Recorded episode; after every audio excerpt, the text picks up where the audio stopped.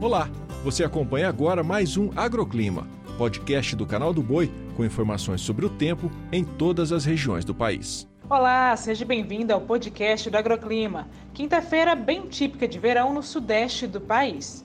Por lá, o sol aparece, a temperatura sobe e na parte da tarde pode chover em quase toda a região, com exceção apenas do norte fluminense e também capixaba, onde o tempo deve seguir firme.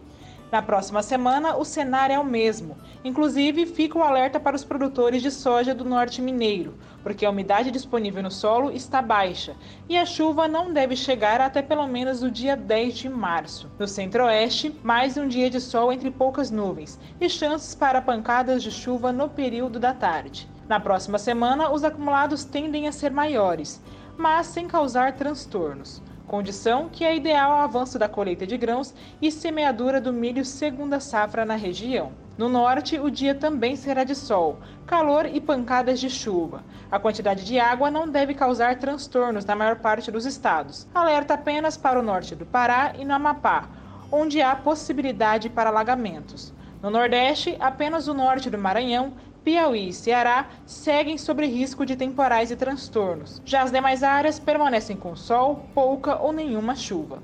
Indo para o sul, por lá o tempo segue instável, o sol aparece, mas pode chover em todos os estados. A chuva não será volumosa, mas pontualmente deve causar transtornos, especialmente em Santa Catarina e no Paraná. Destaque também para o ar abafado. O agroclima pode ser acompanhado também na programação do Canal do Boi e em nosso portal, o sba1.com. Até a próxima!